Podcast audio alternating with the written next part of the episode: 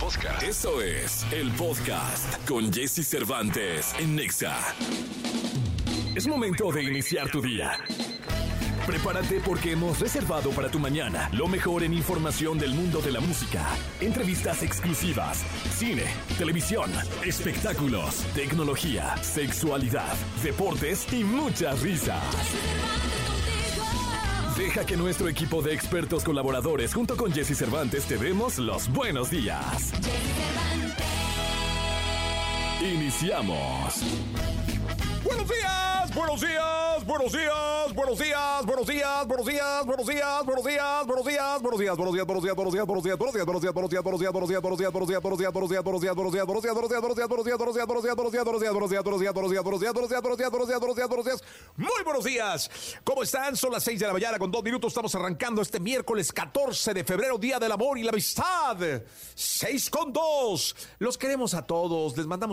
abrazo. A ver, si tú eres alguien que no tienes a nadie, nosotros te queremos. Si tú eres alguien que necesitas un abrazo, ven. Aquí te vamos a dar uno, dos, tres, cuatro, cinco. Si hoy es el día, si tú necesitas un abrazo y no tienes quien te lo dé, ven. Mariano Escobedo 532, aquí te vamos a dar un abrazo. Cuatro abrazos. ¿No? Si Jos, ¿puedes dar abrazos? ¿Puedes dar abrazos? Yanisita, ¿puedes dar abrazo? Elías, perfecto. Y yo. Si no tienes amigos, te sientes mal, estás solo, ven, aquí te vamos a dar un abrazo. Necesitas un beso en la mejilla, nosotros te damos un beso en la mejilla. Sí, señor. Así que hoy es el 14 de febrero y lo vamos a celebrar así. Necesitas un abrazo, nosotros te lo damos. Sí, señor con muchísimo cariño, porque aquí a nosotros nos sobra el amor para dárselos a ustedes así, uno, dos, sí, tenemos muchísimo amor que dar y hoy lo vamos a entregar. 14 de febrero del día, de, más bien es 14 de febrero del año 2024. Estamos a la mitad de la semana. Hoy es miércoles de ceniza. A todos los católicos tienen que ir a la iglesia a ponerse aquí. Hoy no se come carne o sí. O no sabes, Janisita. No, no eres tan católica, ¿eh? No, no, no, no, no, no, no, investigate. Porque a mí se me hace que no eres tan. Siempre que los domingos te hablo, nunca estás en misa. No, ya necesitas. ¿No eres tan. ¿Eres católica? Me dice, fíjense cómo contesta. Y dice, en teoría sí. Eso quiere decir que, híjole, eso de en teoría, eh, ni yo es tan católica. hoy no se come carne. Ok, entonces hoy no se come carne. Eh, es importante que lo sepan. Y hoy hay que es miércoles de ceniza, ¿no? Entonces, es, ayuno, hoy es ayuno, ¿no? Pero sí vale el cafecito, ¿no? El cafecito sí, sí se puede, ¿no? Cafecito sí. Entonces echa tu cafecito. Y ayuno hasta las 12, ¿no? No es todo el día. Creo que hasta las 12 es, el ayuno. Ahorita revisamos. Pero bueno, es un día de San Valentín, el día del amor y la amistad, mejor conocido eh, como eh, un día para amarnos. Hoy viene Alexander Hacha, eh, a platicar, a cantar para todos ustedes. Está Paquito Ánimas con el mundo del deporte, Gil Barrel de, el de con los espectáculos, José Antonio Pontón y de Saracho. Pontón es fresón, él debe haber nacido en la del Valle o en la Narvarte, una cosa así. Lo vamos a preguntar hoy, ¿no? En tecnología y tenemos el consultorio abierto de la sexóloga Verónica Maza, Verótica, que viene con nosotros a hablar de sexo. Hoy es un día importante para hablar de eso. Ayer fue Día del Amante, moteles llenos. Hoy, Día del Amor también, ¿no? Son, yo creo que los dos grandes días de los moteles, ¿no? De paso. Ayer y hoy. Sí, sí, sí. Pues bueno, que ni publicidad necesitan, ¿va? Siempre, siempre hay gente. Eh, además, bueno, tenemos premios y boletos para los eventos de este 2024 que están ahorita en boga. Oye, la frase es de la amistad y es muy buena frase, es anónima. Y dice lo siguiente, es de verdad muy buena y muy cierta. En la prosperidad, nuestros amigos nos conocen. Y sobran, caray. Sobran, cabros. Sobran los amigos, las amigas. Pululan en la prosperidad. En la adversidad, nosotros conocemos a nuestros amigos. Ahí sí, de los 500, de los 1000, de los uy, ando para un lado y para otro, porque yo pago las comidas, porque yo invito, porque yo pongo. En la adversidad te sobran dedos de la mano derecha, es decir, ni cinco. Y eso tienes que estar consciente toda la vida, para que no sufras. Ya sabes que así es esto. Cuando hay prosperidad y tú eres el, que pone, el que está, el que ayuda, el que consigue boletos, este, no, cómo te habla, ¿no? Mi teléfono parece Ticketmaster, cabrón. Pero cuando no pueda, no, hombre, nadie. Todos se van. y hay que estar consciente de eso. La amistad se cuenta con los dedos de la mano. 6 con 6. ¡Vámonos! Arrancamos con tarde. Morad, 6 de la mañana, 6 minutos este 14 de febrero, Día del Amor y la Amistad. Escuchas el podcast de Jesse Cervantes en Exa. 6 de la mañana, 46 minutos. Oye, un día como hoy, pero de 1991, nació una de las estrellas grandes que tiene la música en nuestra lengua hoy en día. Acaba de hacer tres conciertos en el Estadio Azteca. Eh, eh, fíjate que me dijeron que estuvieron mejor los, los conciertos del Azteca que los conciertos que dio en Estados Unidos. Sí, impresionante, de verdad. Carol G. Carolina con nosotros en esta radiografía. Radiografía en Jesse Cervantes en Exa. Es una de las artistas más escuchadas en el mundo. Sus primeros pasos los dio en X Factor Colombia y J Balvin ha sido su amigo desde mucho antes de que ambos fueron famosos. Ella es Carol G. Hola, ¿qué tal familia de Exa? Yo soy Carol G. Pero si le ponen la canción, le Carolina Giraldo Navarro, mejor conocida como Carol G, nació un 14 de febrero de 1991 en Medellín, Colombia, y desde pequeña tuvo la inquietud por la música, llegando a estudiar la misma carrera en la Universidad de Antioquia.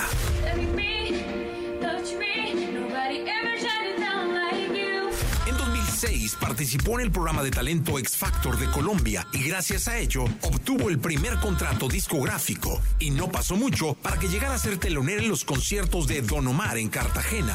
Yo tenía 14 años y me ponían a cantar letras un poquito fuertes, entonces no me gustaban. Y fue algo que mi papá llegó a un punto donde dijo, no es lo que yo quiero para ella. Después de haber lanzado su primer sencillo en la playa en el año 2007, Carol G fue invitada a abrir los conciertos de Daddy Yankee.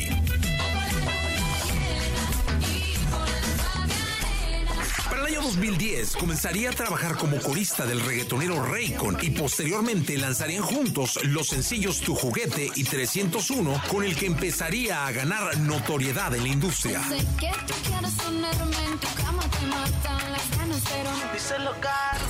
pero sus colaboraciones seguirían tomando otros niveles y para 2013 presentaría Amor de los Dos junto a Nicky Jam. Carol regresó a Medellín y esa canción que escribió en Nueva York fue la primera que grabó junto a Nicky Jam.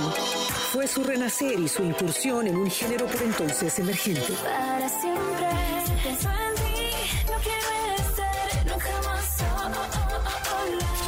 llegarían reconocimientos para la colombiana y nuevas colaboraciones al lado de Daddy Yankee, Osuna, Sebastián Yatra y Bad Bunny, entre algunos otros, con los cuales alcanzaría excelentes lugares en las mejores listas de popularidad. El talento de Carol G ya nadie lo detenía.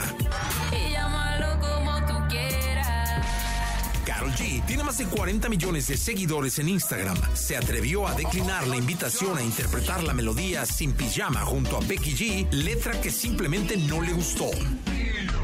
Sobre su amistad con J Balvin, esta se remonta al año 2007 cuando el joven Balvin fue contratado para cantar en los 15 años de una prima de Carol. Ambos eran completamente desconocidos para el público y se hicieron amigos. No, en realidad yo lo conocí a él porque hace muchos, muchísimos años lo contrataron para que cantara en el quinceañero de una prima mía. Entonces él se subió a cantar a la tarima y pues yo me subí a tarima a cantar una canción con él y de ahí empezamos a hablar. Es una amistad muy bonita. ¿Qué sí? Carol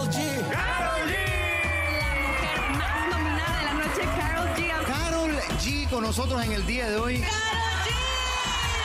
Carol G. Referente indiscutible del girl power urbano, reconocida como la reina del reggaetón, ella es Carol G.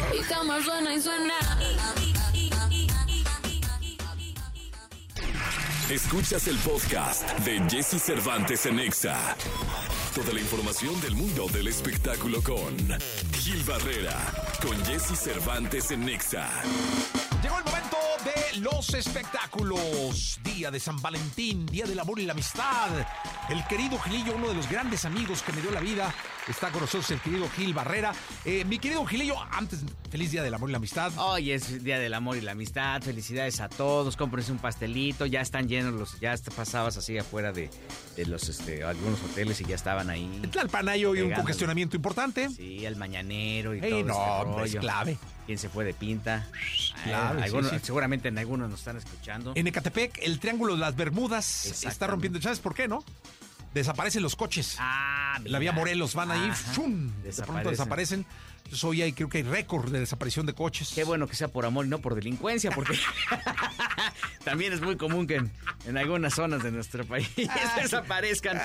Pero este, bueno, pues ámense mucho, quiérense mucho, regálense este mucho cariño, ¿no? Este, flores, ahorita hay un montón de Sí, las flores. ya están a todo lo que dan. Sí, sí, sí. Este, hay un fenómeno en redes, el patrón, no sé si lo han visto, que es un cuate que tiene una florería que le va muy bien, que seguramente hoy debe estar repartiendo por todos lados. va a tocar 15 minutos. Lo hizo muy bien, felicidades.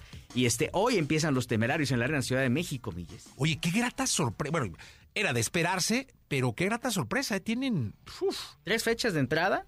Este, hoy, mañana, sí, y pasado me parece, este, agotadísima, sold out están muy contentos, muy emocionados por este regreso triunfal. Eran de los pocos grupos que tenían una taquilla impresionante. Te acordarás del Deportivo Los Galeana, por ejemplo, que hacían récords de 50, 56 mil espectadores, este, personas que iban a los bailes, y que ahora regresen. Yo creo que es una muy buena noticia para el regional, para la música grupera, porque ellos no son regionales, son gruperos, ¿no? Son de esta corriente. de hecho, deben ser uno de los íconos gruperos, ¿no? Sí, y, y que regresen, este por todo lo alto a la Ciudad de México, creo que este habla muy bien de alguien que cuidó la marca, porque si te fijas, en su momento tomaron la decisión de retirarse, no se metieron en bronca. Tienen algún tema con uno de sus integrantes, un baterista que lleva mil años demandándose y haciendo cosas así porque está abusando la marca. Eh, pero de ahí en fuera cuidaron mucho el rollo. Adolfo se retiró completamente. Había ocasiones en que no se sabía mucho de él porque él estaba resguardando su vida personal, su vida familiar este, él tiene un hijo que tiene 16, 18 años, una cosa así, y la verdad es que eh, lo tiene, eh, o sea, se encapsularon en la vida de padre e hijo, ¿no? A través de un proceso de divorcio, entiendo, bastante doloroso, pero al final este, logró hacerse un lado. Gustavo Ángel, pues, construir una vida con Priscila y el resto de los integrantes hacer lo propio, y creo que esto te habla de una estabilidad emocional que vale la pena destacarse. ¿eh? Sí, la verdad es que felicidades, y yo imagino que ahora van a más conciertos, ¿no? Sí, entiendo que para fin de año tienen ahí previsto otra vuelta por, por, la Ciudad de México.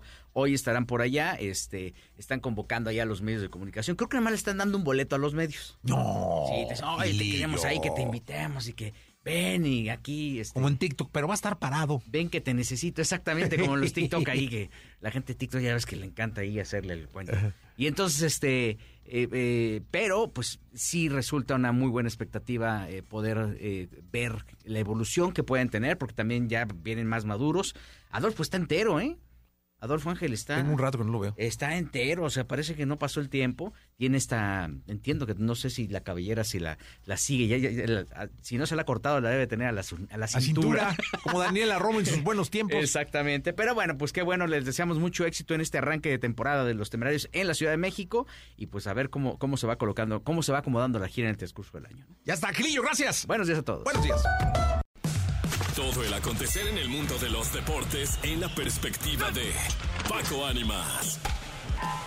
En Jesse Cervantes en Exa.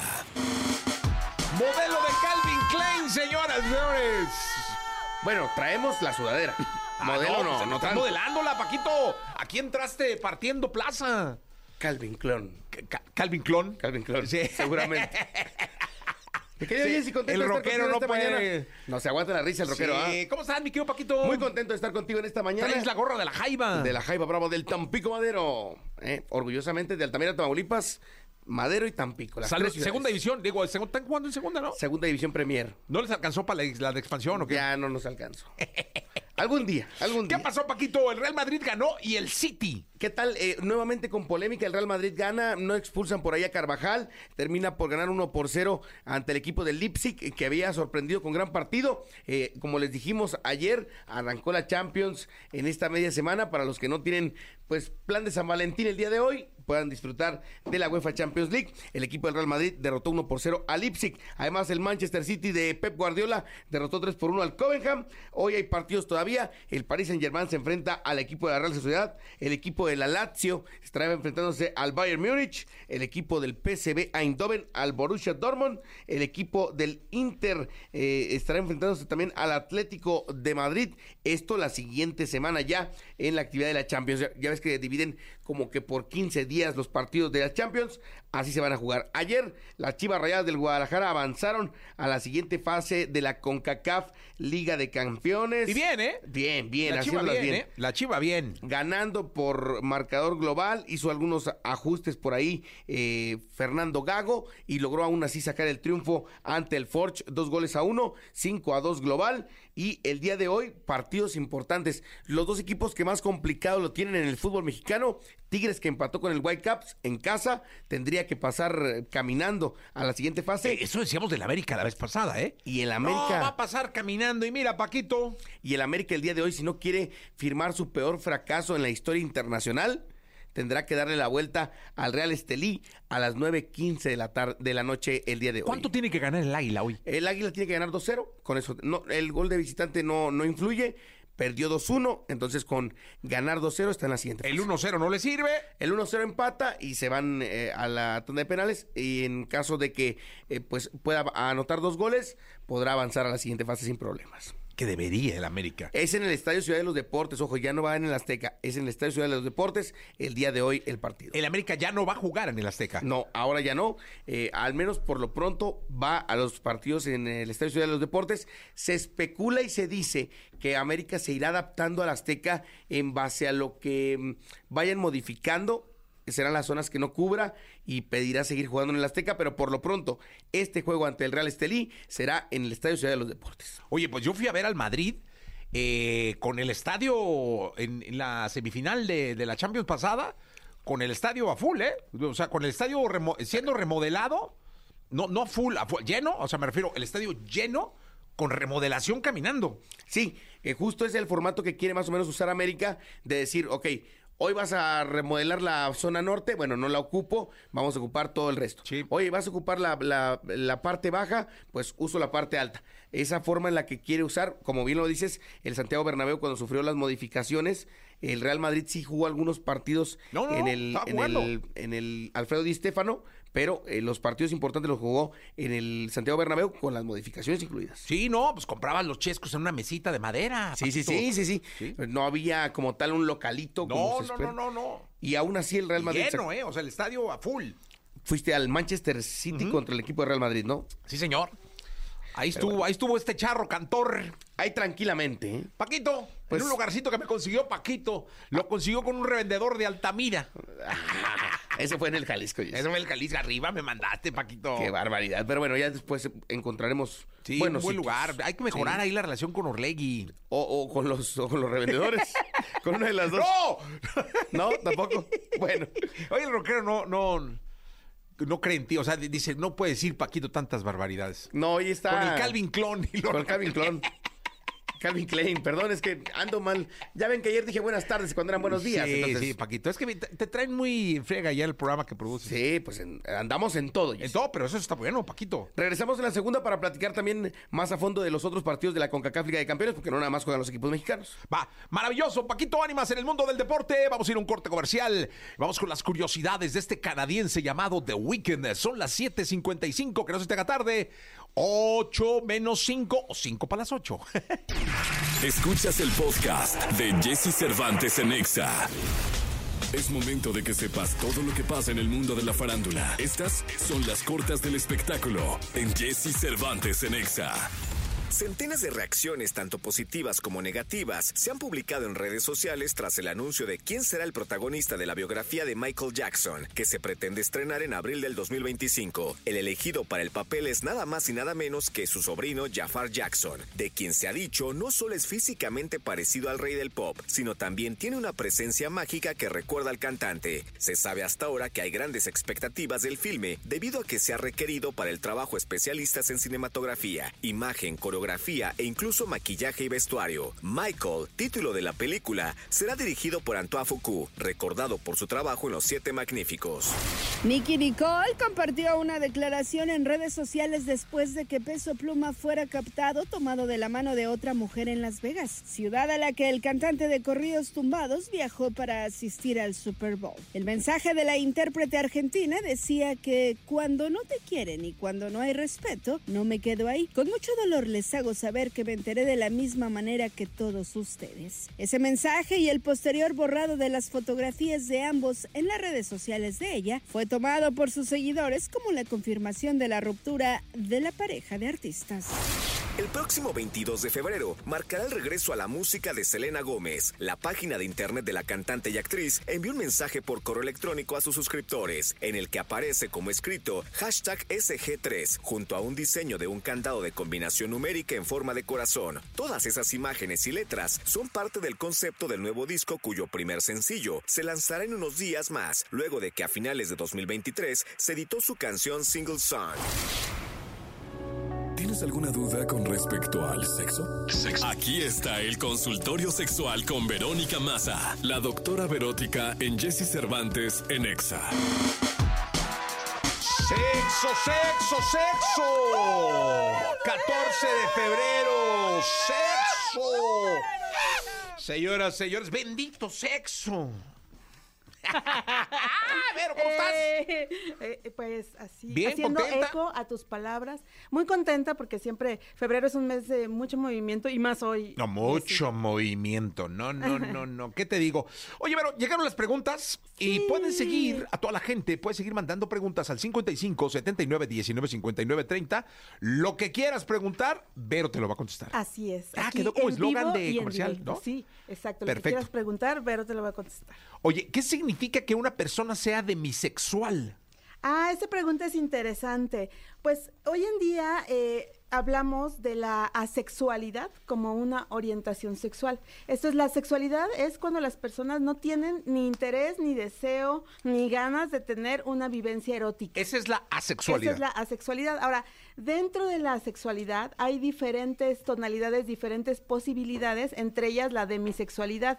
Y la demisexualidad acontece cuando una persona eh, sí tiene encuentros eróticos, pero estando muy enamorada y muy comprometida. Esto es, primero, una persona demisexual eh, se vincula con alguien. O sea, se tiene, una, tiene novio, eh, sí. tiene esposo, Sí, o, sí, no, o nada más novio. No, puede ser esposo, pero el chiste es que tienen que estar súper enamorada o súper enamorado para poder llegar al sexo. Si no hay ese amor así tan Ese es el demisexual. ese es las- esas son las personas demisexuales. O sea, tiene que ver el sentimiento Exacto, el sentimiento por delante. por delante. O sea, si no te amo, no hay manera que me toques siquiera el pelo. Exacto, y además es por deseo, o sea, no es que Ah, se sea, repriman, ¿no? Como de, no, no, solo con amor, eh, esa es otra cosa, sino más bien es como, no me, no deseo a nadie hasta que ya estoy enamorada o enamorado. Ok. Perfecto. Bueno, vamos con, con otra, con otra pregunta. Dice, en unos días estoy programando eh, una vasectomía. ¿Hay algo que tenga que saber antes de que eso pase, antes de hacerme la vasectomía? Dice Edgar. Bueno, pues lo primero que tienes que saber es que quieres realmente hacértela, ¿no? Y que con la vasectomía, si es una vasectomía exitosa como deberían de ser todas, pues no vas a poder reproducirte. Hoy en día, Jessy, hay ya eh, vasectomías sin bisturí que ya se hacen con, caray. con láser, con unas in- incisiones muy pequeñitas. Y aparte se sigue llevando a cabo pues la, la cirugía de siempre de la vasectomía. Entonces, ¿qué tienes que saber? Dependiendo si es con, si- con bisturí o sin bisturí, pues serán los cuidados, ¿no? Ok. Obviamente con bisturí requiere más cuidado. Eh, y fuera de eso, pues nada, o sea, cuídate, recupérate. Oye, y- pero sigue aquella leyenda de que no, te operan y luego tienes que ponerte una bolsa, eh, el- las bolsitas, porque vas a estar inflamado unos días o unas horas, entonces una bolsita de hielo. Sí, sí, sí. ¿Sí, eso seguirá? Pues fíjate que depende, porque como decíamos, si es sin bisturí, pues ya nada de eso se requiere. Pero de todos modos sí te recomiendo que eh, pues guardes reposo, aunque sea em, no absoluto, por varias semanas, que te me aguantes el tiempo que diga el doctor antes de tener relaciones sexuales. Eso es muy importante, para que no te vayas a lesionar sobre todo. Eh, dice Luisma, ¿se puede tener sexo, sexo si se está usando la copa menstrual? O sea, y Luisma, obviamente con la copa menstrual adentro no se puede No, tener pues, relaciones sexuales, porque imagínate, o sea, además de que no van a disfrutar, le va a doler y no es para nada óptimo. Así es que se puede tener sexo si la mujer está menstruando, claro, por supuesto, o sea, eso ya depende de cada persona si quiere hacerlo o no. Sobre todo yo creo que es por la cuestión de, de- de la sangre, ¿no? O sea, de ensuciar la ropa de cama. pero digamos de que puedes eh, tener sexo menstruando, adelante, y con la copa, no, nunca, no lo intentes con la copa adentro, por favor. Oye, este está muy interesante y habrá que ponerle mucha atención a la respuesta de Vero. Dice Adriana, esta no nos la habían preguntado nunca, ¿eh? Tengo un hijastro de 15 años. Dice, yo he estado en su vida desde hace 5 años. El otro día lo caché masturbándose con mis panties. La verdad, no sé si tiene un problema porque quizá me vea eh, como una mujer y no como la pareja de su papá. No se lo he dicho a mi, a mi pareja porque no sé cuál sea su reacción, ni si en realidad es muy grave, sobre todo porque entiendo que está en la pubertad. ¿Es recomendable llevarlo a un psicólogo, un sexólogo o estoy exagerando? Ah, está muy bueno tu comentario, Adriana, tu situación, o sea, la situación, mira, aunque no lo creas, es muy común. Te voy a contar algo, Adriana. A los 15 años, como bien dices, están en la pubertad, están en el momento más elevado de, eh, de la aprendidez, de la excitación, y cualquier cosa que les estimule, sobre todo los varones, pero también a las chicas, ¿eh?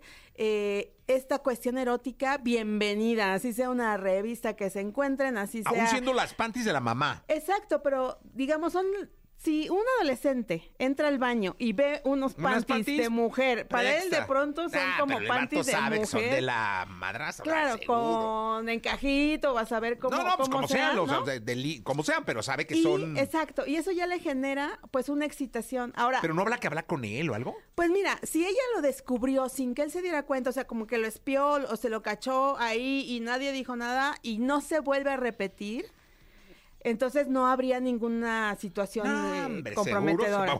Pero si, si le vuelve a cachar con las panties o si, por ejemplo, le la empieza a ver de otra manera, se le empieza a acercar de otra forma, eh, todas estas cosas que nos indica que directamente tiene una excitación hacia ella en específico, ahí sí te recomiendo, pues primero que sí hables con su papá, o sea, eso es básico, porque ni modo que le den la vuelta, no, no, no, o sea, habla primero con su papá hablen juntos con el chico o si les da eh, como vergüenza o pena, sí busquen a un sexólogo o una sexóloga especialista en adolescentes.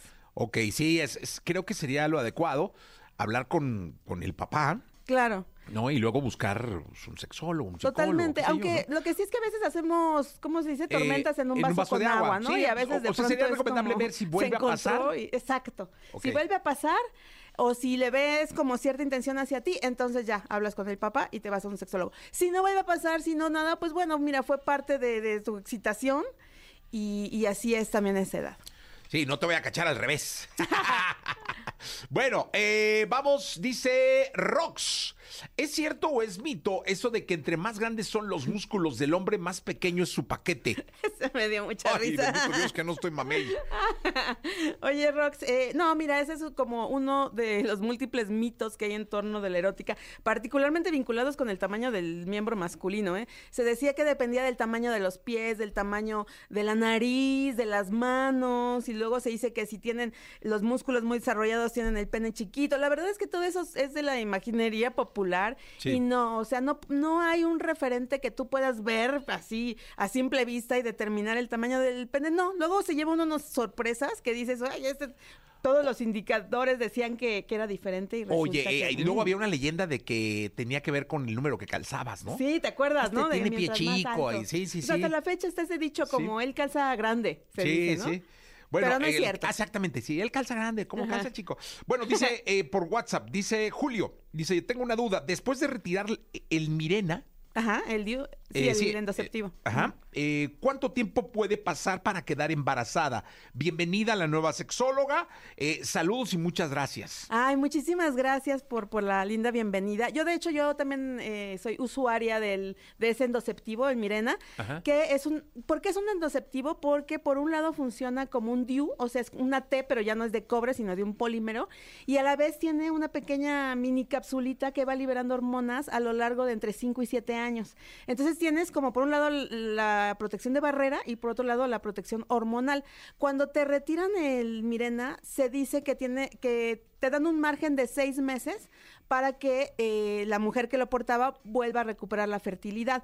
Pero puede suceder que la recupere antes. O sea, ponte que entre tres y seis meses después de que se retire el Mirena, se pueden embarazar y es muy importante que cheque su periodo menstrual porque de eso depende también. En el momento en que ella empiece a menstruar regularmente, eh, después de que le retiren el Mirena, pues ya se puede embarazar.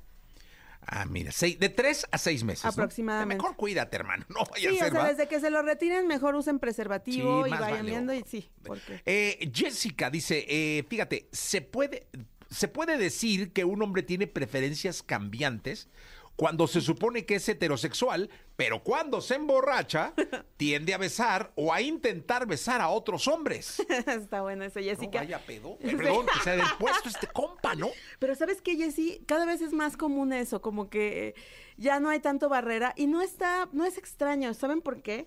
Hoy en día quienes nos dedicamos a la sexología ya hemos entendido en base a experiencias de investigaciones y demás que la sexualidad realmente es fluida. La cuestión de las orientaciones sexuales nos sirve para, de alguna manera, ubicarnos eh, que- eh, en torno a nuestras preferencias y a quienes vamos, de quienes nos enamoramos. Pero realmente ya se sabe que eso puede cambiar a lo largo de la vida, que realmente podemos sentir atracción por personas más allá de su sexo o de su orientación sexual. Entonces, ¿qué puedo decir de alguien que tiene preferencias cambiantes? Pues más que preferencias cambiantes, yo pensaría que está viviendo una fase eh, o que su sexualidad es fluida y que por eso le pasa eso. Ahora, otra cosa es este patrón común que hasta que ya tienen alcohol en la sangre, empiezan a tirarle la onda al compadre y empieza y se vuelve como algo repetitivo. Entonces ahí sí, si eso pasa solo cuando la persona se emborracha, entonces hay que ver qué está sucediendo porque puede ser también que esté reprimiendo una orientación sexual mucho más Ah, marcada. Y ya cuando se relaja, no, hombre. Sí, exacto, porque una cosa es la sexualidad fluida que tú dices, bueno, de pronto experimento y si se presta y hay una chica, yo siendo chica, pues vamos y listo. Pero otra cosa es que cuando se emborrache, siempre pasa eso. Oye, eh, ahí te va esta buena. eh. Berta dice, ¿en qué caso sería necesario consultar a un sexólogo o sexóloga? Ay, Berta, pues hay un montón de casos. Eh, primero, y el que la mayoría de las personas ubica, cuando hay alguna problemática de salud sexual, cuando se padece alguna disfunción que no permite que la erótica se desarrolle de manera correcta. Pero la verdad es que los sexólogos y las sexólogas nos dedicamos a mucho más. Eh, enseñamos el placer, cómo tener mucho mayor placer, que es eh, en buena medida de lo que nos fascina hablar aquí en Exa eh, a Jessy y a mí, de cómo poder mejorar tu desempeño erótico. También hablamos de reproducción, si buscas reproducirte y no lo has logrado, o al revés, quieres tener un buen control natal, si tienes alguna circunstancia vinculada con tu orientación sexual, como el ejemplo del que hablábamos, ¿verdad? Si te pasa eso cuando te emborrachas, pues te recomiendo que hables con un profesional de la sexología. También cuando quieres eh, trabajar algo de identidad de género, que no te sientes a gusto en tu cuerpo y, y quieres ver qué está sucediendo. En fin, hay muchas cosas. También mucha cuestión vinculada con las mujeres, con ser mujer, con el género. Entonces, la verdad es que hacemos un montón de cosas. Atendemos a adolescentes, a niños, a adultos, a personas mayores de 55 años. O sea, es un campo súper amplio, porque como yo digo, se trata de entender quiénes somos como seres humanos y pues explotar todo ese potencial que tenemos. Oye, tú, eh, me imagino que hay casos en donde llega alguien a atenderse y tú le dices, no, esto es para un psicólogo. Sí, bueno, em, por lo regular, yo creo que los casos más complicados son los que derivamos con sexólogos clínicos. Esto es que son médicos cirujanos y que se especializaron Ah. en sexología. Por ejemplo, yo soy comunicóloga y desde la comunicación me... eh, Te me especialicé en la- sexología, pero también hay psicólogos sexólogos, biólogos sexólogos, médicos sexólogos. Entonces, sobre todo derivamos mucho cuando son situaciones que necesitan un tratamiento farmacológico o cirugías y que como nosotros no podemos recetar ni tratar, eh, remitimos. Por lo regular, eh, el sexólogo o la sexóloga debe estar capacitado para atender cuestiones psicológicas, pero si vemos que es necesario eh, canalizar con otros especialistas, claro que lo hacemos. Ah, pues qué bueno, qué bueno, qué bueno saber y aprender, Sí. sobre todo ver. Oye, a- ayer grabamos un piloto para, para un proyecto que traemos y todo, y fíjense que Vero llevó un clítoris, es decir, todo mundo asume que el clítoris es solo un pues un botoncito, botoncito. chiquito eh, y ya, no, es como una, perdón, con mucho respeto, es como una nave de Star Wars. Totalmente. ¿Verdad? Así, este, eh, parecería que va a bajar Obi-Wan Kenobi de pronto. ¿Ese no lo traes ahorita? Sí, de hecho lo traigo en mi mochila que está Ah, del me lo otro lado de la Es que está Y increíble. ahorita, eh, ven para que le tomes una foto. Mi, mi mochila y lo saco. Y les voy contando mientras, porque sí, Jessy, el clítoris realmente mide 10 centímetros, cuando menos. Sí, no, no. Y aparte tiene una forma muy rara. Es decir, no es solo el botoncito que uno estimula o pretende estimular o cree que solo de eso se trata. Este, no. Eh, es, eh, miren, no lo encuentra. No lo ya ni encuentro mi clítoris. ¿Dónde lo dejé? No estoy segura que lo eché. No, sí, no, pues, es, que está bien interesante. Aquí está, aquí está. Porque aparte tiene la rugosidad de un clítoris eh, convencional. O sea, lo hicieron en, en tercera dimensión. Exacto, en una impresora 3D. En una impresora 3D incluso tiene la rugosidad de un clítoris. Este es el clítoris. Este es el clítoris. Entonces, lo que nosotros vemos. Eh, ¿Por qué no lo describimos en la radio? tiene como dos bolsitas. Exacto. Y luego es como un ganchito. Exacto. Que trae dos brazos y de cada uno de los brazos salen dos bolsitas. Perdón, espero que en radio hubiera sido yo lo descriptivo, eh, lo descriptivamente suficiente. Eh, bueno, que, me hubiera dado a entender, ¿no? Fíjense cómo me pongo hasta nervioso porque lo vi muy grande. Agarró el clítoris y se puso Sí, claro, por supuesto. Sobre todo porque nunca había agarrado las bolsitas del clítoris. ¿Sabes cómo lo defino yo o lo, explico? Como un pingüino. Como un pingüino que, tiene sus alas un poco abiertas Pero y va caminando. Mira, así tin, tin, tin. Bueno, con unos testículos colgando. Sería como un pingüino. Realmente, está muy raro. y lo que eh, vemos es esto, ¿no? Exacto, lo que vemos es solo la puntita que, que, que está arriba. Y eh, ese ganchito baja se divide en dos bracitos y luego en dos bulbos. Y todo eso mide 10 centímetros en el interior del cuerpo femenino. O sea, solo vemos mm, menos de medio centímetro cuando son 10 centímetros. Y la buena noticia es que el clítoris es el único órgano en los cuerpos femeninos y masculinos cuyo único objetivo es generar, generar placer. Entonces, esta, esta cosita preciosa de 10 centímetros, extravagante como nave espacial, sirve solo para darnos placer. Entonces, hay que explorarlo y entender que si bien estimulamos la cabecita, la puntita, eh, todo, todo tiene terminaciones nerviosas y todo lo vamos a sentir, aunque solo se vea por fuera la, cabecita con su capuchón. Ese no tiene el capuchón del clítoris, porque ya es solo el mero clítoris. Ok, el puro clítoris.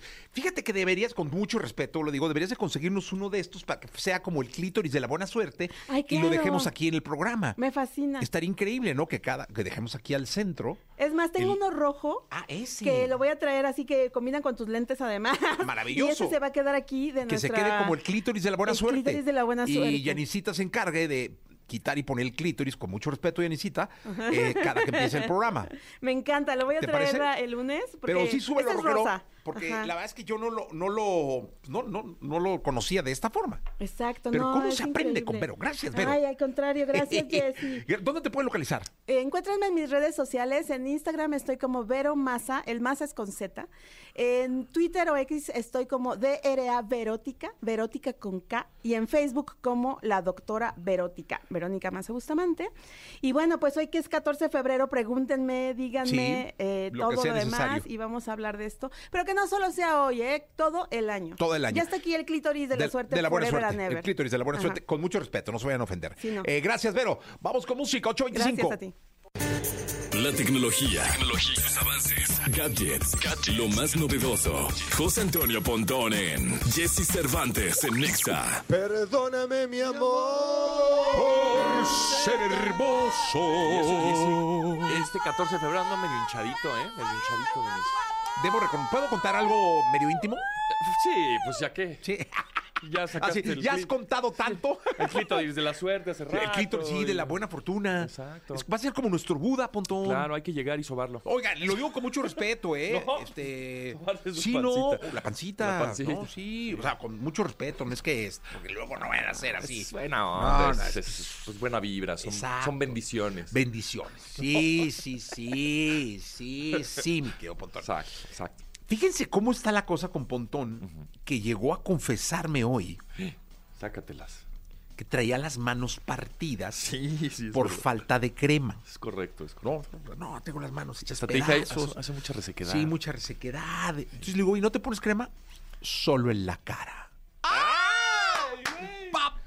Sí, en la cara sí. Todos los días, todos los días, de verdad. A ver, te voy a decir, me voy a confesar, ¿eh? Voy a hacer mi rutina diaria cuando me baño. Okay ya me baño, no sé qué, salgo de bañarme. Pero tengo un jabón especial para la cara también. Sí, sí, sí. para el, en el baño. O sea, para cuando me baño.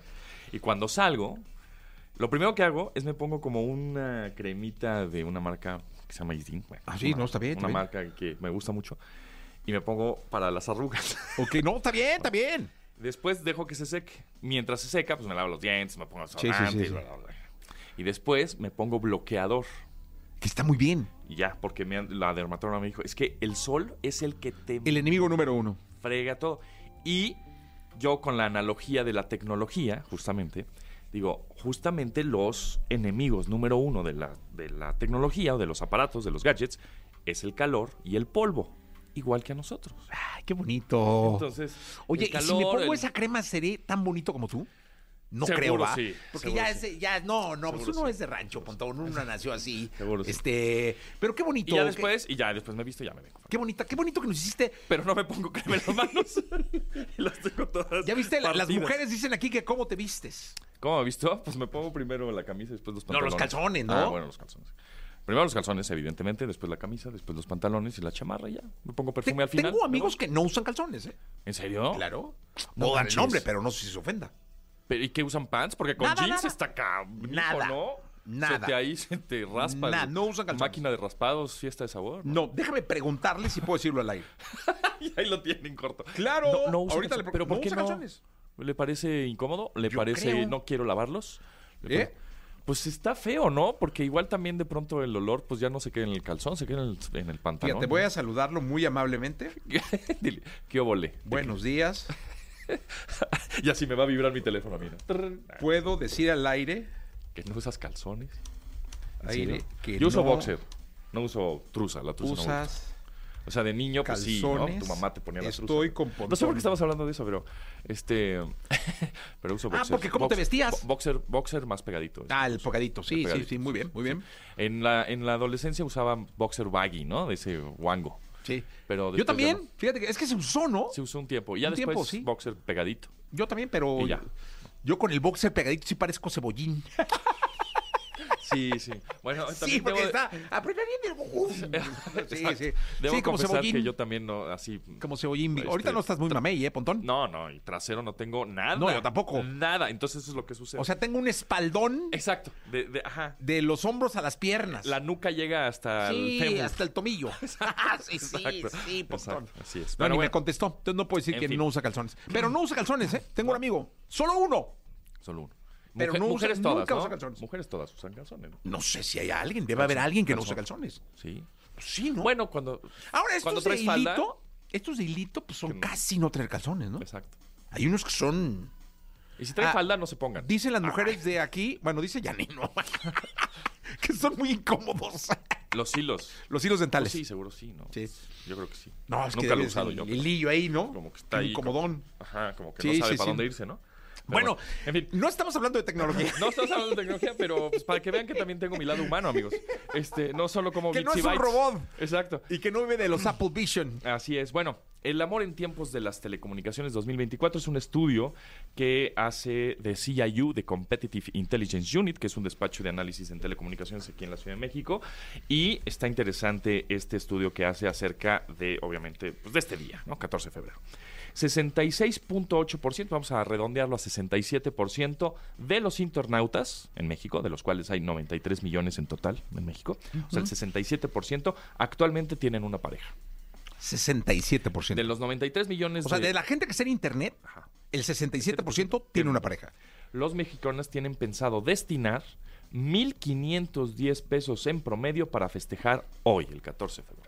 1.510 pesos por persona. Sí, yo ya me chuté 1.300. No, hombre, yo voy a estar como 10 mexicanos, yo creo. ¿Sí? No, unos 3 mexicanos, yo creo. Sí, yo ya me eché el promedio, más o menos. Sí, 3 mexicanos me voy a echar. Porque pues ya Ah, mandé no, flores. dos y- mexicanos. Mandé flores el lunes, la verdad. ¿El lunes? Sí, porque es que hoy, cuando... ¿Verdad que hoy no deberíamos? O sea, es que Es que, es que hoy mandas, quieres mandar, ¿no? Ay, te agarran las prisas y te metes a los sitios para mandar flores. No, la entrega va a ser hasta el 16. Sí, no, es un lío. Yo mando, no. mando a, a la florería mejor. Pues sí, o mejor este días antes y que te lleguen el 12, el 13, no importa. Sí, está es mejor, padre. es mejor que lleguen el 12, 13 a que lleguen el 17, ¿no? Pero bueno, derrama económica esperada en México cercana a los 60.566 millones de pesos por el festejo de San Valentín. No, si somos bien gastalones, es ¿verdad? un chorro de lana. Exactamente. Bueno. 14 15% de los internautas, de estos 93 millones de internautas que hay en México, 15% de los internautas conocieron a su pareja actual por medio de una plataforma digital. Es mucho, ¿eh? Es mucho, 15%. Y ahorita te voy a hacer la tasa de conversión de esas apps. Ok, ve. Está, las más famosas es Tinder y Bumble, prácticamente, ¿no? Y Grindr, pero bueno, ese es un público diferente. Pero digamos que en general, Tinder, del 93%, solo el 14% es tasa este, de éxito. Ah, o sea, el 14% de los intentos de Tinder Son exitosos. son exitosos. De los no- del 93%, Va, ven, Del, del 93 solo el 14% son exitosos en Tinder. en Tinder. Es poco, yo creo que es poco. No, como, sí, ¿no? claro. Del 93 al 14. Y en Bumble, aquí cambia radicalmente. Del 87%, 57 son exitosos. Ah. Porque Bumble tiene la opción, más bien es, la, la- la función principal de Bumble es que las mujeres son las que tienen la iniciativa. En el sentido de que hizo- hicieron match, ¿no? Ah, sí. Si la mujer, la mujer es la que primero va a decir un hola, ¿no? O cómo estás, o me gustas, ah, qué guapo estás, lo que sea. El hombre no puede. Yo creo que por eso son más exitosas. Ah, claro. La tasa de éxito es ahí. En Bumble es mucho más exitosa. Entonces, bueno, pues ahí algunos datos.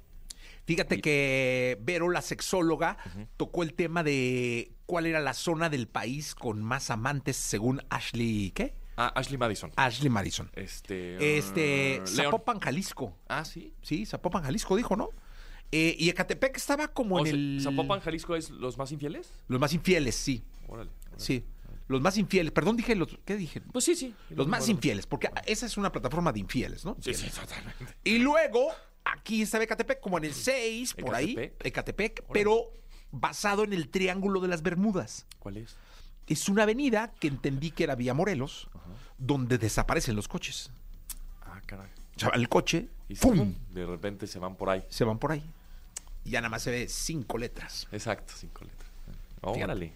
Órale. Oye, y es, es muy común regalar tecnología, pero no, no sé si es porque es muy caro, pero las- sí los, los las mensajes en Instagram y todo ese rollo, ¿no? Las marcas de telecomunicaciones, ¿no? La- Las marcas de justo Telcel, AT&T y todos estos, eh, sí tienen una campaña fuerte en estos días porque regala amor con tecnología, Sí, ¿no? claro, y claro, entonces claro. el smartphone y está relacionado un poco con los mensajes, ¿no? El mensajito de Instagram, el mensajito en redes sociales en realidad. Entonces más bien los lo venden por ahí, ¿no? Como llévate la tecnología, pero por el contenido que puedes hacer en redes sociales, dándole amor a tu pareja, ¿no? O las fotitos que puedes tomar, ¿no? Sí, el sexting. El este, ¿no? sexting, exactamente. Sí, claro. Exactamente. Entonces, y ya por último, en cuestión de datos que hace de CIU, este despacho de telecomunicaciones, pues Bumble registró un crecimiento de preferencia en el año y se ubica ya en el primer lugar de usuarios que actualmente tienen una cuenta activa y una gran efectividad para el relacionamiento, que es lo que estamos Digamos que Bumble vino a desplazar a Tinder. Pues le vino a competir fuerte. Digamos, no, no la ha despla- desplazado por completo, pero sí le está pegando mucho. Tanto que Tinder el año pasado anunció que ya no son una plataforma solo de encuentros, ¿no? O de ligue. Somos una plataforma de comunidades y de amistad. Entonces, este, A supuestamente... ver que te la crea tu, tu esposa, ¿no? No, ¿dónde estás en Tinder? Pero es una plataforma de amistad. ¿tú qué? Exacto. O tú, o sea, llega la mujer, no, Exactamente. ¿qué pasó? Exacto. No, Oye, pues me si dijo un cuate amigos- que te vio en Tinder. Ajá. No, es que es una plataforma de amistad y de Exacto. nada. Estoy haciendo amigos porque tenemos cosas en común como el cine, ¿no? No, o sea, música. O claro entonces forman no. comunidades. Como que le quieren dar ese, ese, pues, ese giro. Nomás no nos mientan. Pero, pues, sabemos que Tinder es para ligue y generalmente como para tener un en- encontrón, ¿verdad? Un encontronazo. Exactamente. Igual Bumble, Bumble un poco más seguro porque la mujer es la que, pues, ahí marca la pauta. Y Grindr, que es, es- es otra cosa, ¿no? ¿Ah, Para- sí? Sí, para la comunidad gay. Ah, mira, muy bien. Eso, que ya, pues, esos ya se la Ahí saben. deberías de tener la efectividad. Eh, sí, tengo la efectividad, sí, te la digo. Mira, la efectividad de esa, mm, de esa plataforma de un 27%, 7% es la tasa de éxito. O sea, bien, de un 27, Ah, 7. o sea, 7 no- está bien, sí. No está, no está mal. Muy equitativo, ¿no? Sí, o sea, comparado, por ejemplo, con Tinder de un 93, un 14, pues... 27, sí, claro. 27, no está tan mal. Pontón, gracias. Muchas gracias, nos vemos el martes. Nos vemos el, el próximo martes. Continuamos con este programa, 8 de la mañana, 54 minutos. La entrevista con Jesse Cervantes en Nexa. Alexander Hacha. Cantautor y músico mexicano que a pesar de que el inicio de su carrera fue en 2008, en estos años ya ha logrado nominaciones a los más prestigiosos premios de la música latina e incluso en 2009 fue ganador del Latin Grammy como Mejor Artista Nuevo. Más que que un día perfecto, más que un suave vino, más que un largo sueño. Este miércoles aquí en la cabina de Jesse Cervantes, Cenexa está con nosotros Alexander Hacha. 9 de la mañana, 24 minutos. Alexander Hacha con nosotros. Gracias, gracias. ¿Cómo estás, Alexander? Feliz en este Día del Amor y la Amistad de estar aquí contigo en un espacio tan especial que me hayas invitado una vez más, Jessy. Lo agradezco mucho, ¿eh? Lo Oye, no, mucho. además quiero decirte que la gente se agasajó muchísimo la última vez que viniste, eh, tanto en redes como en radio. Eh, dejaste muy en claro el pedazo de artista que eres. Gracias. Eh, volviste a venir aquí, creo que con Sintec y con Benny, a lo del Sí, Teletón, la rola del. Teletón. Y ahora aquí vienes. ¡Qué gusto! No, hombre, este, el gusto es mío y siempre, híjole, no sabes la emoción que me da a mí el poderle traer música a la gente en vivo, porque yo creo que obviamente es padrísimo escuchar la música grabada, pero en vivo pasan cosas que son únicas, solamente pasan esa vez, esa interpretación, es otro feeling, es este, mm, es, es una, es una entrega pues más actual, ¿no? Porque no es lo mismo haber cantado Amiga en el 2010, ¿no? En el 2011 que salió Amiga, que cantarla hoy. O sea, la forma en la que la canto, las historias que han pasado por esa canción, o sea, uno va evolucionando, uno va cambiando, uno va creciendo como artista. Y yo creo que, digo, pues, como debería de ser y como creo que ha sido, por lo menos en mi caso, pues la práctica hacia el maestro y vas, y vas haciéndolo cada vez mejor y vas conociéndote mejor, vas conociendo tu voz y vas conectando mejor con la gente y vas conociendo mejor al público y entendiendo más y valorando más muchas cosas. Por ejemplo, ahí te va. Cuando uno arranca la carrera, yo creo que nos pasa a todos. A mí me pasó. Bueno, tan me pasó que alguna vez, pues, de alguna manera te fallaste al principio, ¿no? Tuvimos un desaguisado. Sí, sí. Oye, que te voy a decir una cosa. eh, Resultó para mí un- también una muy buena lección por la manera en cómo eh, manejaste la situación.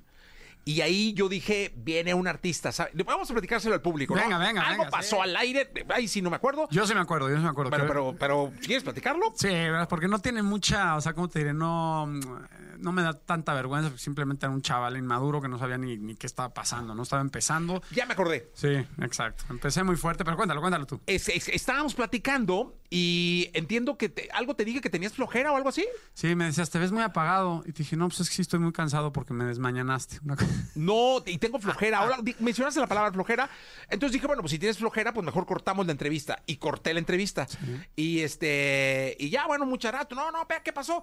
Pero me, me encantó, uno, porque pudo haberlo pretendido arreglar tu papá. Es decir.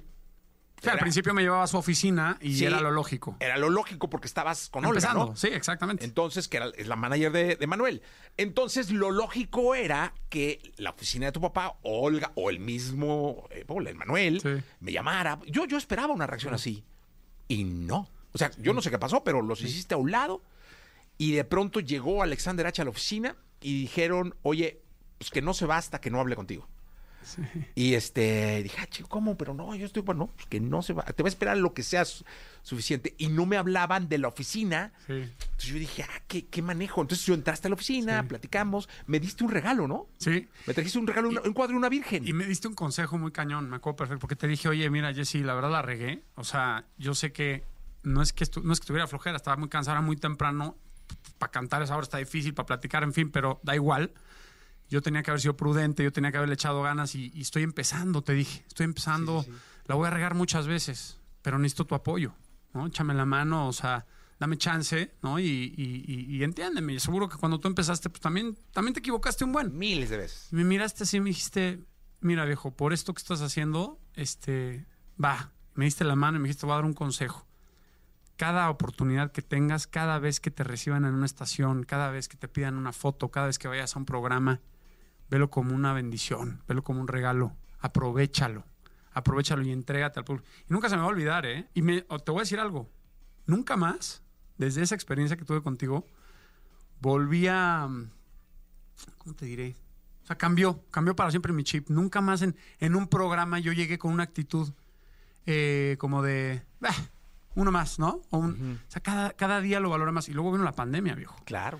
Y la pandemia que yo me quedé sin cantar y pues que todos estábamos, los shows estos virtuales que la verdad a mí no, no, no me gustan, no, no me gustan, ¿no? Era como el mínimo que podías dar, pero no fue algo que me llenó.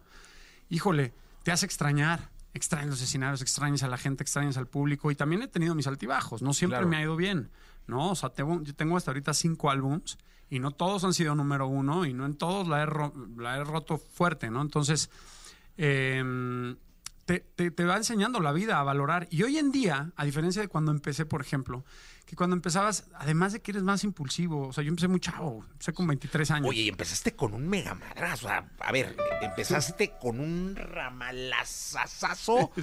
Que si hoy hubiera plataformas, hubiera sido un número uno global, una cosa así. O sea, Sí, sí, sí, entonces fue- eso puede llegar eh, un nivel de. Sí, claro. Porque no, no fue un inicio convencional. No, no, y Grammy, hombre, todo no, en el primer claro, disco, todo. Fue Sí, una sí. cosa brutal. Sí, sí, y en Argentina fue una bombota, ese, ese fue el tema del año, porque la novela y no sé qué. Entonces, sí, o sea, sí. Entonces, nada, te- te- y, y entonces te piden una foto, un fan en la calle, o, te o- o- o un, que le firmes un autógrafo. En ese entonces todavía se firmaban. Sí, ¿no? autógrafo, sí. Todavía me piden, ¿eh? es padrísimo. Yo, a mí me gusta.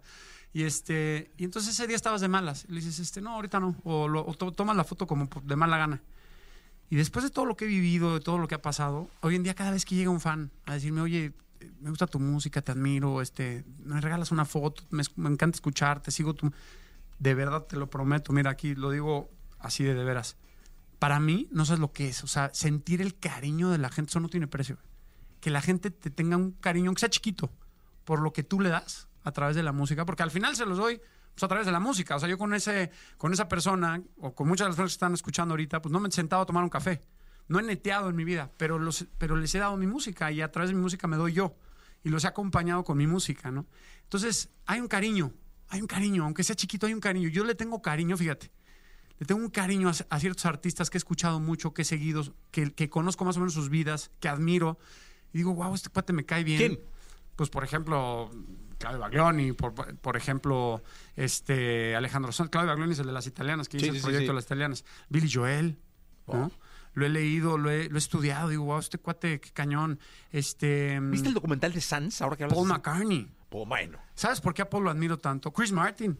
No, güey. Chris Martin. Son artistas que admiro y que siento que si me sentara a platicar con ellos un rato, seguramente confirmaría que es verdad lo que pienso y, y- y creo de ellos, porque llevan muchos años demostrando integridad, siendo un tipo de... O sea, ¿cuándo te has enterado de un escándalo de Paul McCartney? No. Que no fuera el de la mujer que tuvo, ¿te Sí, acuerdas? claro, sí, sí, sí, sí. Ese sí fue un escándalo, pero no fue de él, o sea, o de, o de Sting.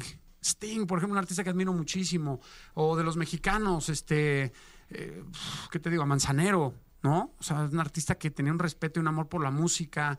eh, en fin, ¿no? A, a Manuel Mijares, ¿no? Obviamente mi papá, que lo admiro muchísimo, pero bueno, ese sí lo conozco, entonces no vale.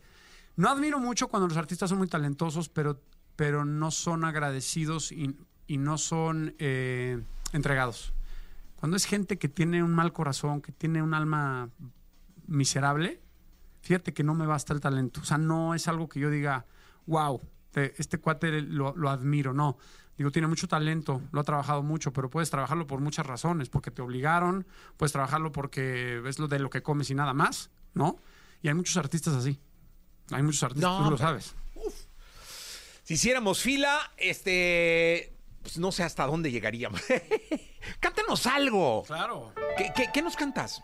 Eh, bueno, hoy que es Día del Amor y la Amistad, ¿con qué, qué, qué te gustaría? Que arranquemos así con una poderosísima. Poderosísima, de una. Pues vámonos, ¿no? A lo- Para todos los enamorados hoy, que le quieren dedicar esto a su pareja o a su... a la que quisieran que fuera su pareja. Amo toda tu figura, modelo de lo increíble, belleza y virtud en una, tu soltura al perdonar, no dejas morir a nadie, vas sembrándonos ilusiones, tú no sabes lo has dado cuenta. Haces que la gente agradezca tu existencia. Te amo más que a un nuevo mundo, más que a un día perfecto, más que un suave vino, más que a un largo sueño, más que a la balada de un niño cantando, más que a mi música, más que a mis años, más que a mis tristezas, más que a mis quehaceres, más que a mis impulsos, más que a mis placeres, más que a nuestro juego preferido, más aunque esto te amo.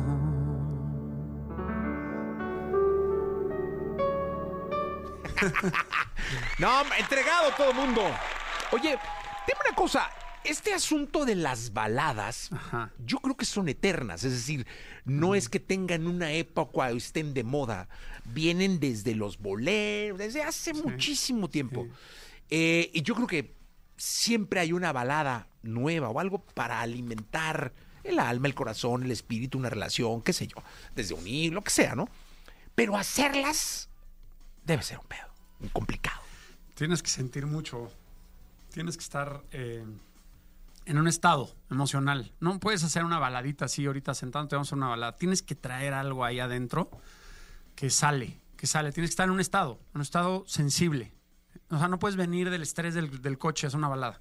O no puedes venir de la fiesta y luego, luego hacer una balada. O sea, puede pasar, ¿no? Pero son las excepciones. Generalmente estás como en un estado, como, como melancólico, como, o, flotando, ya esas maripositas enamorado, o estás nostálgico, o estás. Y entonces te, te sientes en el piano y sale, y sale de una manera natural. Primero la música, generalmente. Generalmente empiezas.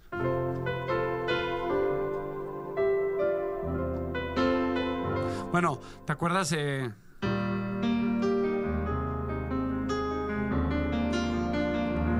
Él hacía primero la música. Y luego llegaba con. ¿Cómo se llamaba el que le hacía las letras? Se me fue la onda. ¿A Bernie Taupin? Bernie Taupin. It's a little bit funny, this feeling inside. I'm not one of those who can easily hide. Don't have much money, but, but if I did, I'd buy a big house where we both could live. If I was a sculptor, but then again, no. O sea, él estaba en un momento muy especial cuando hizo esto. O sea, no lo pudo haber hecho en un momento de frivolidad, ¿sabes? Estaba sintiendo algo muy fuerte en el corazón. When I wrote this song, and this lift my song, and this one's for you. And you can tell everybody this is your song. Maybe quite simple, but that it. I hope you don't mind. I hope you don't mind that I put down in words how wonderful love is while you're fin, ¿no? Este, eso, eso no sale así nada más. Eso tienes que estar en un estado como de, como de sensibilidad, de hipersensibilidad. Y de pronto sientes el piano y empiezan a salir las, las notas, los acordes, la melodía. Y de pronto te llega una frase. ¿Siempre has compuesto con el piano? No, también con la guitarra. Con la guitarra. También con la guitarra. Más con el piano, porque el piano, la verdad, yo creo que es más fácil para componer eh, visualmente las, las inversiones, ¿no? Hacer inversiones en guitarra es un poquito más complicado, ¿no? Y, y digo, también depende cuál fue tu primer instrumento. Mi primer instrumento fue piano, yo empecé tocando piano clásico y, y ya sabes. Y eso te da, pues, mucha. Te va dando. Llevo muchos años estudiando piano, te da libertad. O sea, el conocimiento te da la libertad de decir, ay, escucho esto en mi cabeza y eso que escucho en mi cabeza suena así. ¿No? Oye, pero dime una cosa, cuando estudias, al nivel que has estudiado, ¿no te haces muy técnico? Te puedes volver técnico, es un gran riesgo, pero yo diría que es muchísimo mayor el, el- Mira, lo de lo técnico le pasa a todos un poquito en O sea, que empiezas a componer y, ay, Sí. pinche acorde, no sé qué, sola, no sé qué. Sí, sí, empiezas como a quererte... Ajá, no, es que este acorde no muy- va. Sí, sí, sí te pasa, sí te pasa. Para eso también está el productor, que tiene Ah, un papel muy importante. O sea, el productor, al ver las cosas desde otro punto de vista, desde otro ángulo, donde es que el productor es cañón. Yo siempre he dicho que todo el mundo dice, no, basta con que la canción sea buena. No sé, no sé, viejo. O sea, si Billie Jean, Billie Jean, ¿eh? hubiera tenido otra producción, quién sabe si fuera Billie Jean. Claro. Seguramente hubiera sido una buena rola, pero quién sabe si sería Billie Jean, o sea, el himno mundial de, ¿no? Eh, ¿Ese la hizo Quincy Jones? No, las composiciones, fíjate algo que yo no sabía. Ajá, a ver. to- Lo componía Michael. Michael componía sus canciones y coproducía, pero la producción era de Quincy Jones. Pero entonces, ¿qué pasa? Llega el productor de afuera y te dice, ¿sabes qué? Esto siento que se complica, ¿no? ¿Por qué no probamos esto? Y, está, y ahí es donde entra o la objetividad y la inteligencia o el ego. Claro. El ego es, no, güey, no, a ver, ni te metas. O sea, el ego es, no, no, no, o sea, de- o sea, no hay manera. Nada va a superar lo que yo ya hice. Eh, y la otra es, a ver, te escucho, ¿no? Escucho la propuesta, dime qué sientes que está mejor. Y, y, por ejemplo, Te Amo, Te Amo, cuando yo la compuse tenía dos veces el coro al principio. O sea, era... "Te amo, na, na, na", Y se repetía otra vez. Y me dijo el productor, es demasiado coro para el primer coro, vamos a cortar todo. Cosas así, ¿no? La de Soy un huracán. Esa canción de Soy un huracán también tenía una parte final ahí bastante que se iba como para otro lado. La editamos mucho. Y me costó trabajo, ¿eh? Al principio. Era bien celoso con mi música. Y te digo, eres inmaduro. O sea, cometes muchos errores y muchas actitudes equivocadas que la vida te va puliendo, ¿no? Eh, platícanos de las italianas. Claro. Es, es- es importante. Mira, antes déjame decirte que te saludan de Puebla, de la Ciudad de México, de Monterrey, Morelia, Colima, Honduras, Guatemala. Este. Buenísimo. Pues eh, eh, la gente también me imagino que en estos lugares esperaría que fueras a tocar allá. Sí, sí, hemos estado ahorita traemos este una buena, buena girita, estuvimos haciendo shows en Colima, en Mazatlán, acabo de cantar el sábado, cantamos hubo un show como de ¿cómo te diré? Como tour amigos, como de, de colaboración, show dueto entre mi papá y yo. Emanuel y Alexander en el estadio de béisbol. Estuvo increíble. Había muchísima gente. Cantamos en Tlaxcala, cantamos en Villahermosa y varios de los estados que acaban de decir ahí. Vamos a estar ahí próximamente, les avisaremos. Y, y sí. Oye, ¿y las italianas? Ah, bueno, las italianas. Este proyecto que algunos de ustedes ya conocen y otros no, es un proyecto que he querido hacer desde niño, la verdad. Es uno de esos proyectos que siempre soñé en hacer, distinto a todo lo que he hecho. Siempre he compuesto yo mis canciones, siempre he sido el cantautor de mis canciones. Pero en este caso, eh, son canciones que yo conocí escuchando desde niño que se ponían en mi casa, canciones de, eh, de italianas, italianas que no se han grabado en español, que no se habían grabado en español, casi ninguna. Tal vez una o dos de ahí se han grabado en español, pero no fueron realmente, en mi punto de vista, bien adaptadas al español. Y yo creo que eso en parte tuvo que ver en el por qué no, por qué no fueron un éxito. Porque las canciones que yo grabé y que yo escuchaba allá en Italia y en Europa y en varios países de Sudamérica fueron un gran éxito. Pero en España, por ejemplo, fueron, pero gran éxito, enormemente, número uno. Entonces, ya, ¿cómo es posible estas canciones que me conmueven tanto, que me emocionan tanto, que no se hayan grabado en español? Claro. Que no estén, o sea, ¿cómo? Son unos temazos. Nadie lo ha hecho, no, nadie. Yo los quiero hacer, yo los quiero, lo siento, siento que me quedan bien, los quiero cantar. Y los adapto al español, a un lenguaje actual, con una producción actual, en un, en un idioma actual que la gente se entienda, que enti- porque luego también antes se escribía muy diferente. Sí, claro. Son, son canciones de los 70s, 80s, ¿no? Oye, que los ochentas fueron italianos.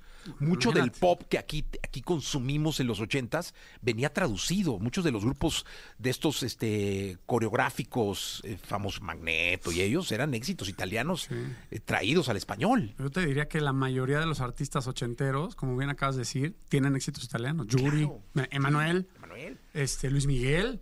O sea, varios artistas han cantado canciones italianas eh, y, y han jalado, ¿no? Y han jalado. El mismo Sanz tiene muchas colaboraciones con canciones italianas, eh, bueno, con artistas italianos. Entonces, saqué este proyecto que se llama Las Italianas y el primer sencillo que saqué fue Tú Cómo Estás. Es una canción desgarradora y, y quedó a, a- a la gente que conoce el proyecto, a mis fans, pues les ha gustado mucho y, y a mí me, me encanta, la verdad. Y en vivo no sabes cómo suenan estas canciones, ¿no? ¿Por qué nos cansa algo? Claro. Esta canción es Tú cómo estás, que fue el primer sencillo de las italianas, que también hoy, para los que tristemente en este Día del Amor y la Amistad están lejos de la persona que, que, que quieren, ¿no? Que aman, que extrañan.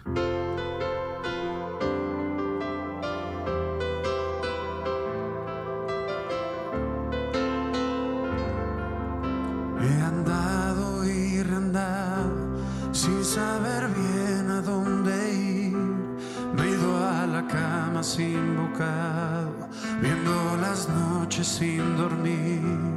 Tú cómo estás? ¿Tú cómo estás? ¿Tú cómo estás? Y me han hecho compañía, 40 amigas mi baraja, mientras mi perro baile ladra a una melancolía que casa. ¿Tú cómo estás? ¿Tú cómo estás? ¿Tú cómo estás? ¿Tú cómo vives? ¿Cómo te encuentras?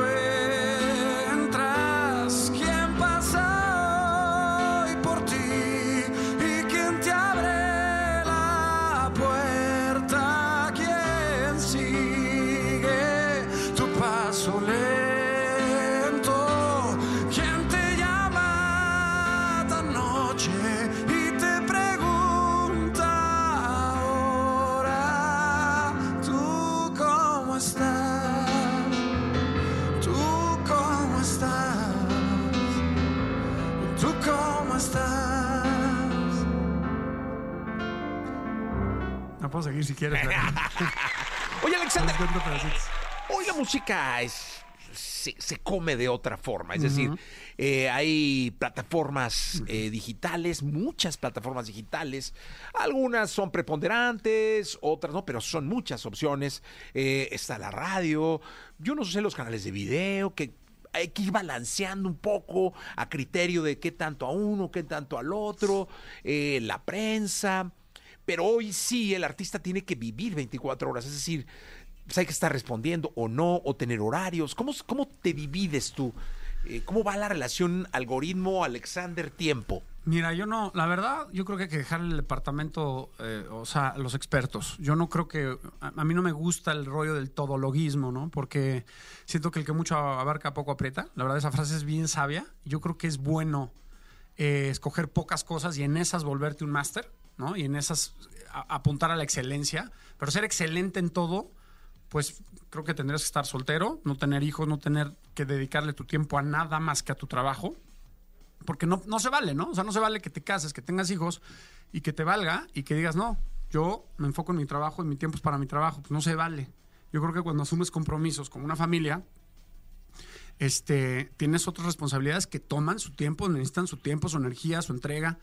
Entonces, eh, la verdad es que esa parte como de, de toda la parte de, de- de- marketing y todo, pues confío en la gente co- que, que- que- con, la que, estoy. trabajas. Y si veo que la gente con la que estoy no da los resultados, no da el ancho, no lo trabaja bien, pues cambio el equipo. Cambio el equipo. Y o presento mi, mi queja, ¿no? Digamos, en, en- en- cuando estuve en Warner, yo me acuerdo que tuve un- algunos desacuerdos ahí con ciertas cosas de cómo estaban manejando un, un álbum, ¿no? El de Claro Oscuro. Y yo decía, híjole, ¿sabes qué? Está muy raro que salgo a la calle y quienes me felicitan son las señoras Claro. por mi nuevo álbum. ¿Por qué los jóvenes no se están enterando? ¿no? Porque yo estaba en un buen momento. Y este, que es la canción de Gimme Your Love, ¿no? ¿Te acuerdas? Sí. En fin. Y, y entonces, no, es que estamos haciendo los programas de la mañana, no sé qué. Le dije, sí, está bien, pero también hay que, o sea, ¿dónde están ahorita los jóvenes escuchando la música y viendo los videos y los artistas? Entonces, esa parte lo, lo mencioné más. Si me preguntas a mí, yo, cómo tenemos que hacer una promoción, cómo tenemos que difundir la música y todo, sé lo básico. Un poquito más que lo básico, tal vez porque me dedico a esto. Sé que están las plataformas, sé que se tiene que pautar. Tienes que. O sea, ya hay una competencia hoy en día de pauta en, la- en el Internet, ¿no? En el digital. Siento que, fíjate, los medios tradicionales, la radio, la televisión, son imprescindibles también. O sea, lo que antes se llegó a decir también que es, no, ya no es necesario. Con la- no necesitas la radio, no necesitas la tele, no necesitas la revista, no necesitas el periódico, con las puras redes sociales. Toda esa gente se dio cuenta que no es cierto. Claro. Que necesitas todo. Necesitas estar en todos lados. Necesitas ir a todos lados porque cada medio tiene su público. O sea, lo que pasó es que se segmentó. Entonces, al segmentarse, los que escuchan la radio mucho, pues no están con sus plataformas. Entonces, no escuchan las novedades viernes que sale en Spotify, sí, ¿sabes? Porque escuchan lo que tú les vas a poner. Y al mismo tiempo hay chavos que no, no escuchan ninguna de las dos y tienen su YouTube porque a lo mejor tienen pocos recursos, no quieren pagar una suscripción y escuchan música gratis. Entonces, ¿y qué pasa? Que en YouTube, para que te salgan las canciones que quieres escuchar, que perdón, para que te, para que la persona escuche lo que tú quieres que escuche, pues tienes que pautar, tienes Claro. que meterle una inversión, ¿no? A que la gente, a que el anuncio llegue. Entonces, este Me, me enfoco más en mi, en mi rollo, brother. Me enfoco más en cantar, me enfoco más en componer, en componer con amigos. Me ha enriquecido mucho eso. Eh, compones diferente, no mejor, no peor, diferente, ¿no? Yo diría que diferente. O sea, te reúnes a una coautoría y es mezclar dos sabores, ¿no? O sea, es eh, chocolate y caramelo. A lo mejor tú solo eres chocolate, pero chocolate y caramelo está rico también, ¿no? A veces quieres chocolate y caramelo. Mira, Guadalajara, Tijuana, Veracruz, Venezuela, Perú, el Estado de México. Eh, pues muy bien, Alexander. ¿eh? Hay, Ah, hay- gracias, hay Jess. mucho cariño y reconocimiento. Eh, viejo. cuenta de las italianas. ¿Esto va, va a haber algún show? Este... Ya, ya, ya hubo. Estamos, de hecho, nos fue muy bien el año pasado. Digo, yo las italianas las canto en mi show, ¿eh? O sea, canto una o dos canciones de las italianas, o a veces hasta más, dependiendo del formato de show, porque tengo diferentes shows, fíjate. Tengo un concierto que es pues el masivo, el grande, ¿no? Con toda la banda y ya sabes. Pero tengo un concierto que ha gustado mucho, ha jalado mucho, muchísimo. No te dice, yo me diría, diría que a chance y hasta más en algunas cosas eh, que es el concierto como, como íntimo, como, ¿cómo te diré? El primero que salió fue hace mucho Sí. tiempo, ¿eh? Fue hace como seis años, una cosa que yo hice que se llamaba este mm, eh, en corto, en corto. Y era un bar y entonces eh, la gente, yo quería, yo quería retomar un poco lo del premier. Yo quería esa onda, ¿no? Esa onda como dinner show, que la gente puede echarse su vinito, estar sentado, pero en un lugar que tenga encanto, porque es importante también el seteo que hay alrededor del, del concierto, ¿no? Y justo el año pasado salieron estas, me invitaron los de Candlelight, este, querían hacer el primer el primer show de Candlelight con un artista, porque Candlelight hacía puros shows con eh, el talento era anónimo, ¿no? Claro. O sea, era eh, los Beatles eh, con cuerdas y metales, pero no sabías, o sea, eran músicos Sí, que ellos sí, sí. contrataban y hacían los shows, ¿no? Dicen, oye, ¿sabes qué? Queremos probar con, con un artista hacer un Candlelight. ¿Qué, pues, ¿qué te parece? A ver, bueno, vamos a ver, no sé qué, total. Pero, pero ¿cómo es esto, no? Pues, pues, tú solo o dos músicos más. Le dije, mira, vamos a hacerlo bien, vamos a hacer algo como, ya entendí lo que quieren, vamos a hacerlo con tres músicos, chiquito, ¿no? Muy, muy, muy acústico, muy orgánico y tiene que ser un lugar encantador. Total, lo hicimos en el Roberto Cantoral. Eh, tuvimos cuatro sold outs ahí. Luego hice, me pidieron que hiciera otros dos en, en- en otro auditorio. Eh, nos fue maravilloso con esos shows. La gente vivió otra experiencia muy diferente. Todo estaba lleno de velas y era la música, el público y yo. Sea, no había pantallas, no había rayitos, no había láseres, no había nada. Y ahí se prestaba mucho para cantar muchas de este tipo de canciones, porque muchas de las canciones, la verdad, el de las italianas son baladas. Ok. O sea, hay poquitas rítmicas, ¿no? Hay como tres o cuatro. Y las demás, las otras once, son baladotototas italianas tipo oye, con la que te acabo de cantar, ¿no? Ujú. Entonces, como que yo armé un medley de esas italianas. Entonces les platicaba el proyecto en el show. Les decía, miren, estas canciones que yo escuchaba desde niño y que me ponían la piel chinita, me hacían llorar, las y canto las italianas en los conciertos. Y este concierto de pronto empezó a jalar, se empezó a correr la voz y ahora de pronto el que me piden para ciertos eventos es este. Dice, no, queremos el concierto íntimo de Alexander, donde él está en el piano y donde está más, esta onda más, más bohemia, más, más, pues sí, más íntima. Eh, pero al mismo tiempo más, eh, ¿cómo te diré? Con- creo que es más mágica, ¿no? Creo que es más mágica. Igual es de mágico ir a un Foro Sol con Coldplay y ves que todo el Sí, mundo... claro. Pero yo estaba pensando lo que decías, que quizás se sobresaturó eh, este asunto del- de, la luz, el jazz. O sea, quizá eso es más que la música en muchos shows. Eh, Ah, Estoy de acuerdísimo con lo que estás diciendo. o sea, llegas y ya esperas, y si no está atascado de todo, y de el, el vato sale de un lado y del otro y del sí, medio, sí. ya como que dices, no, no estuvo bien. Güey, la música, te fijaste las canciones que cantó. Entonces yo creo que hoy la gente está, si no volviendo a las bases, sí buscando la esencia de lo que lo emociona. Sí, exactamente, porque no es lo mismo el asombro que la emoción. Eso. Y entonces cuando tú estás en un ambiente donde hay menos distracciones, o sea, fíjate, fíjate, o sea, chécate esto. A ver, yo me he peleado con los productions y los stage y todo, porque, no, es que aquí te vamos a poner unas pantallas de 17 mil millones de kilómetros. Y dije, no sé si quiero pantallas, viejo. O, ¿Seguro? Seguro no en todas las canciones. ¿Por qué? Porque entonces la gente está viendo la pantalla y no te está viendo a ti.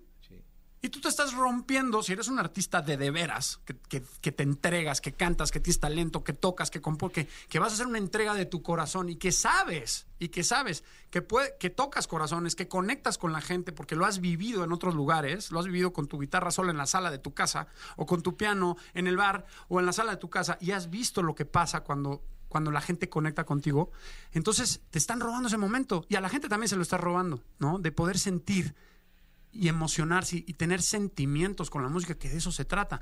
Entonces, no, hay dos y siete mil millones de distracciones y entonces estás asombrado, estás excitado, estás wow, wow. Pero eso también te lo genera una película, te lo genera un circo, te lo generan muchas cosas donde a lo mejor no hay ni, ta- ni, ni siquiera arte, ¿no?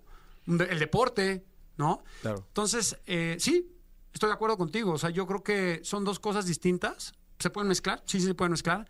Pero a mí, a mí, a mí, Alexander, lo que más me gusta de un concierto, y de, eh, sobre todo un concierto, es la música y lo que el artista me va a hacer sentir. Acabo de ir a ver a Paul McCartney al Foro Sol. Tenía algunas canciones como con cohetes y todo, y este juegos, fuegos artificiales, o sea, donde tiró la casa por la ventana. Y de pronto agarró este cuate y se avienta un set de cinco canciones con su piano y su guitarra solo, tocando la guitarra Blackbird. Y Uf, las un 40 mil personas llorando, o sea, yo había, había gente llorando, ¿no? Con, e- de, ¿qué va? No se necesita, o sea, no se, no se necesita más que una buena canción, una bonita voz, un, un alma con amor y, y- y un buen sonido, ¿no? una buena, unos buenos aparatos para poder transmitir eso. Y, y- puede- y la emoción llega, ¿no? Y ese momento de Blackbird es del que más me acuerdo.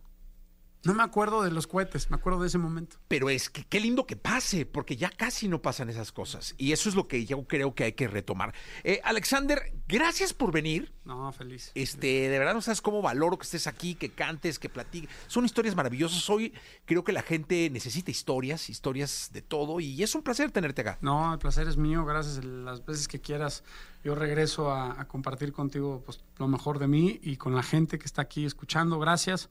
Eh, además, un día especial, porque es Día de la Amor y la Amistad, pero también es miércoles de ceniza. Entonces, para los devotos, pues también es un día muy especial. Así que que tengan una bonita cuaresma, eh, donde podamos seguir profundizando, ¿no? También en el amor de Dios. Sí, totalmente de acuerdo. Hay ayuno, ¿eh? Por cierto, para, para, para acordarles. Ya, ya. Oigan, a ver cómo festejan, a ver cómo festejan. Alexander, gracias. Gracias, Jessy, gracias. Escuchas el podcast de Jesse Cervantes en Exa. Bien, llegó el momento de la segunda de deportes. Está con nosotros Francisco Paco Ánimas, el hombre de Altamira, Tamaulipas. Mi querido Paco, ¿qué nos cuentas? Platicábamos de la CONCACAF Liga de Campeones. Ayer las Chivas avanzaron ante el Forge, eh, que hoy juega Tigres contra el Whitecaps y el América contra el Real Estelí. Son los únicos partidos del día de hoy. Pero mañana, además de que juega el Toluca contra el equipo del Herediano en el Nemesio 10 y Monterrey contra Comunicaciones también juega ya en el Gigante de Acero. También va a jugar el equipo del Orlando City contra el Cavalari, el Filadelfia contra el Saprissa, el Dinamo de Houston ante el South Louis estará jugando también y el Cincinnati contra el Cavalier. Serán los partidos de esta CONCACAF Liga de Campeones. Recordemos que es eh, la primera fase, posteriormente vienen los octavos de final, cuartos de final, semifinales y en, en la fase de octavos, dependiendo de las combinaciones, podría darse, por ejemplo, un Chivas América. ¡Hala! Ese sería interesante. Oye, leí que el Chicharito debuta en el Clásico. Tal parece que se adelanta- adelantarían las cosas. Se decía que a mediados de marzo, tal parece que con la gran recuperación que ha tenido Hernández, podría ser en los primeros días de marzo. Y sí, se podría dar que en el América contra Chivas, el Chicharo ya tenga minutos. Oye, pues muy bien, Paquito. La verdad es que eh, esto habla de, de que va bien la recuperación del de, del Chicharito Hernández, ¿no? Que, que está haciendo una gran recuperación y que está haciendo buen trabajo eh, físico para llegar a punto a la siguiente fase. Porque de nada sirve que lo debuten si no está todavía en óptimas condiciones, ¿no? Totalmente de acuerdo. Mi querido Paquito Ánimas, hasta el día de mañana en punto de las seis. Yo, tú llegarás un poquito más tarde con la primera de deportes. 7.50, ¿te parece? Ma- más o menos, mi querido Paquito. Muchas gracias, ¿eh? Me parece perfecto, Jessy. Gracias por el espacio. Hasta aquí los deportes en Jessy Nexa. Eso, muy bien. Vámonos con Jordi Rosado, con Manolo Fernández. Que tengas un gran día del amor y la amistad. Yo soy Jesse, regreso mañana. Escuchaste el podcast de Jesse Cervantes en Exa.